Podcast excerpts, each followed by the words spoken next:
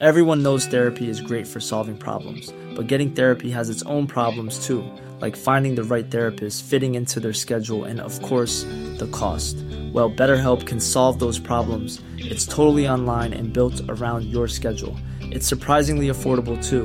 Connect with a credentialed therapist by phone, video, or online chat, all from the comfort of your home.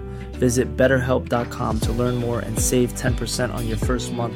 That's BetterHelp, H E L P. Heraldo Podcast, un lugar para tus oídos. Noticias del Heraldo de México.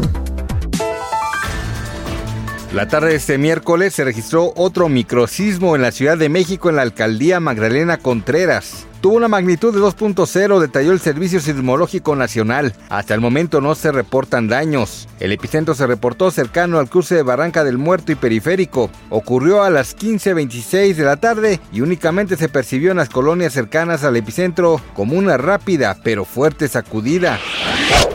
Luego de que la mañana de este miércoles el Papa Francisco de 86 años fue llevado al hospital Gemelli para un control médico programado, horas más tarde se dio a conocer que permanecerá internado varios días por una infección respiratoria.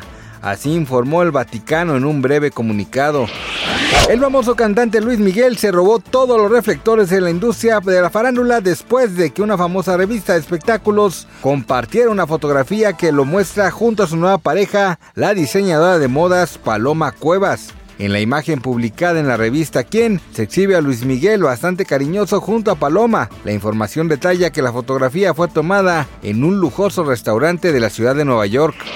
Un extraño virus encendió las alarmas en el país africano de Burundi. Se trata de una misteriosa enfermedad que se caracteriza por provocar intensas hemorragias nasales que se han presentado en al menos tres pacientes. En todos los casos, los enfermos perdieron la vida luego de 24 horas de haber presentado los primeros síntomas, por lo que las autoridades sanitarias estudian los hechos. Gracias por escucharnos, les informó José Alberto García. Noticias del Heraldo de México.